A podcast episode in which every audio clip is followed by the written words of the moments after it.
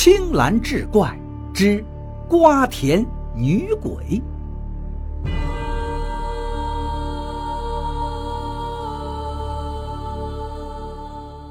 话说清光绪二年，河南七十五个州县遭遇旱灾，夏秋两季的庄稼大幅减产。刘婷家本来田地就少，又遇上这灾年。收的粮食连粮顿的底儿都盖不满，最糟糕的是，来年春天旱情更加严重，麦苗枯萎，家里的余粮勉强只够一个人活命。刘婷把粮食都留给了妻子，自己去往外地谋生，一路向北。这一天，他来到山东一个靠近黄河的小村里。刚进了村便遇到一个中年男子。刘婷问那人要不要长工。男子看了看刘婷，赞许道：“哟，好结实的身板啊！我家呢正好需要一个长工，不知道你可愿意来干？”中年男子告诉刘婷，他家的河滩地种了好大一片西瓜，已经开始结瓜了，缺一个修理瓜秧、看瓜园的。刘婷一听，很是高兴。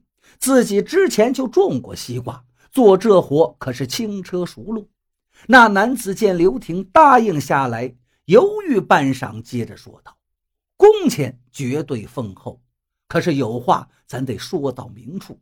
我不想骗你，那个河滩处经常闹鬼，我们村已经有两个人被鬼害了性命。”刘婷这一路是风餐露宿，饥寒交迫。他想，饿死、被鬼害死，横竖都是一个死啊！先吃顿饱饭吧，死也做个饱死鬼。于是刘婷应下了这份工，希望雇主能把钱给他妻子寄回去救命。这天傍晚，天气闷热，刘婷热得实在受不了了，就去河里洗了个澡。洗完澡刚上岸，他就听到一个女人嘤嘤的哭声。刘婷循声找去，发现一个腰身只裹了一条白布的女人抱膝坐在河边哭泣。他赶紧转过身去，背对着女子，结结巴巴地说道：“这、这、这位大姐，您这是怎么了？”女子哭着告诉刘婷，她家住在这河的上游。丈夫是个赌徒，只要输了钱就打他。昨日丈夫又输了许多钱，债主逼她还钱，她便想把自己卖了还账。早上丈夫出去找买主，担心她跑了，便剥去她的衣服，把她锁在一间空房里。女子拼了命把门破开，扯了一块白布裹在身上，离开家。顾不了路上行人讶异的表情，顺着河沿逃命。她只记得娘家就在婆家下游的对岸。天就要黑了，你看我这模样，不知道还能到哪儿去呀？我想跳河寻死，可又想起我那年迈的爹娘。言语至此，女子哽咽不能言了。刘婷劝道：“大姐。”凡事呢得往好处想，您不替自己想，也得替老人家想想。看女子稍稍平复，刘婷接着道：“要不这样，大姐您就先将就穿我的衣服，明日我去集上帮大姐买两件。”刘婷回到窝棚，拿了自己的衣服让女子穿上。这时天也黑了，他把窝棚的蚊帐让给女子。自己在地头上点了些麻子叶熏蚊子，倒在地头便呼呼大睡。夜半之时，那女子走出窝棚，悄悄来到刘婷的面前，静静地看了看她，又悄悄地走回到窝棚里。第二天，刘婷去集市上给女子买了一身衣服，那女子穿上女装，竟是一位美娇娘。刘婷对女子道：“大姐，您娘家在哪？您告诉我，我好让船家送您过河呀。”女子一脸茫然道：“大哥呀，我也不知道，我只记得我们住的那个村叫王家村。哎，只要有名字就好。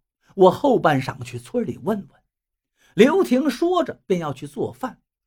大哥，我来吧。女子说着，挽起袖子就忙活起来。晚上，刘婷照旧在地头点上麻子叶熏蚊子，也铺了一些软草。刘婷刚躺下，那女子便来到了他身边。有事吗，大姐？刘婷问道。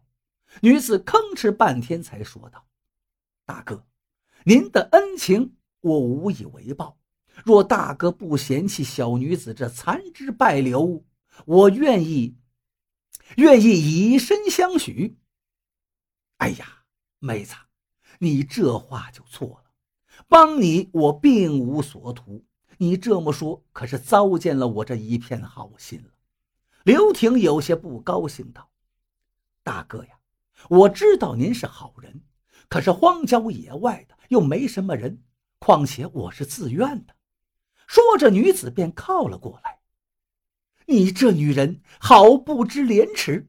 你不要清白，我还要顾及我的名声呢。”刘婷见女人靠过来，厉声斥道：“听了刘婷的话，女人掩面而泣。”默默地走回到窝棚。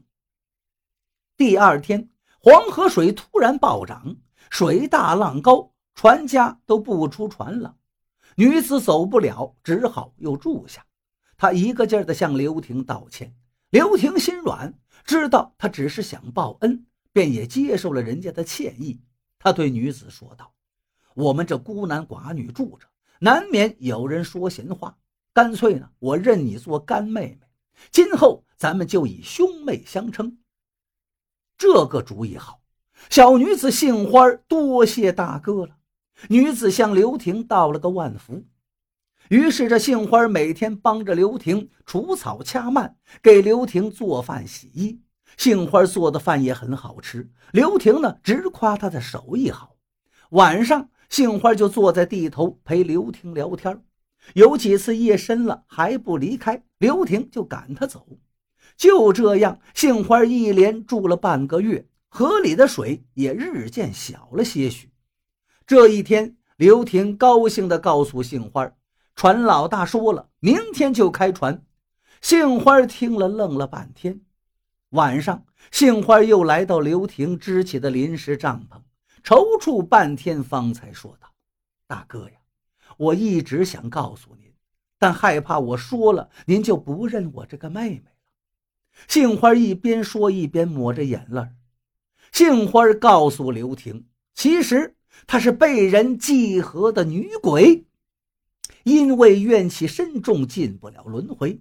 她恨那些拿她祭合的男人，便化成女子引诱那些河边的男人。若遇到男人起了歹心，她便取其性命。在刘婷来这儿之前，已经有两个男子死在他的手上。